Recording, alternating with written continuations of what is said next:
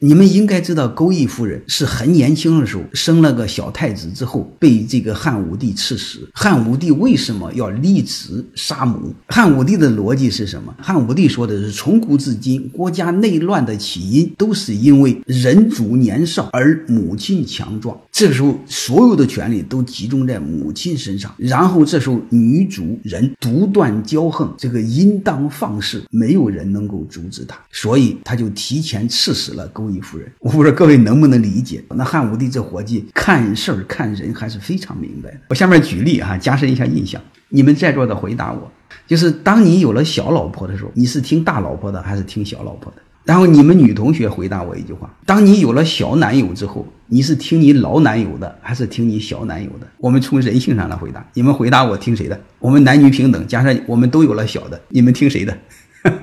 那个其他都不说了哈，你要演绎起来就太多了。最怕的就是他在和他的新男友再有了孩子，那就更乱套了。那我们就不演绎了啊，都挺小的呀。啊你看看，你们男女都挺小的呀，呵 呵还挺小男友的。你看来这个女同学也是很发欢啊，一天找小的也都很开心。这个你没有办法。我们讲一个真事就是我两个学生开始谈判谈合作，完其中一个女学生带个司机参与他的谈判。后来我那学生就问我，他说为什么他的司机这么横？就是谈判时候，司机按道理说不应该进到会议室，结果他的司机进到会议室，而且司机还这么横。老板是女的哈，司机是男的，为什么那个老板什么事都在征求司机的意见？我说你脑袋放水了吧？你弱智吗？你看不出他们什么关系吗？各位能听明白了吗？这个事没有对错，这是人性。我们对抗不了人性。下面我给大家回答如何解决类似这样的问题。我以前说过，就是我们家族的传承最好是靠一套体系来驱动、来保护，而不是依赖某一个人。人是有变数的，人是有变化的，人是不确定的，包括人会面临生老病死的。所以，我们不能靠一个人来驱动。你比如最简单的，我们可以做一个什么模式呢？首先是家族信托。家族信托最大的好处就是股份不会沦落到外人，股份一信托。就捆绑在一起，永远被这个家族所有，被家族控制，就这个意思。这个时候呢，他家族怎么管理这家企业呢？他最好成立一个家族委员会，就是谁来决策，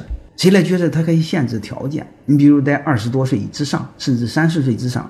得结过婚才能成为家族成员，没结婚就不能成为家族成员。这个时候你会发现，他由家族委员会来定，而不是由谁有多少股份来定。你比如谁有多少股份来定，那孩子的股份很多，但是那孩子太小，他说了不算，他的监护人说了算。这个时候你看，我们家族成员你可以限定按人数说话，不是按股份说话，而且按人数说话，你给他限定一个条件，都是成熟理性的人。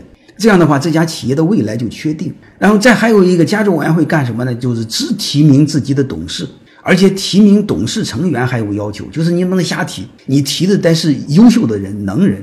然后这样的人进到董事会，然后在人为的设定，另外两种人也要进到董事会。你比如社会上优秀的人作为独董身份进到董事会，在另外这家企业的功臣有几个名额。让他们通过选举进到董事会，这个时候你会发现这家企业就不会被一两个人左右。我不知道各位能不能理解，这是我们是可以设计的，它有制衡，就像西方的那个三权分立，它有制衡，这家企业就不会乱。但是我们国人没这个概念啊，这是比较遗憾的事儿。好了，我再具体就不说了，再细的话你们很多同学听不懂。就是你们企业哈，又过了两三千万之后吧，甚至过一千万。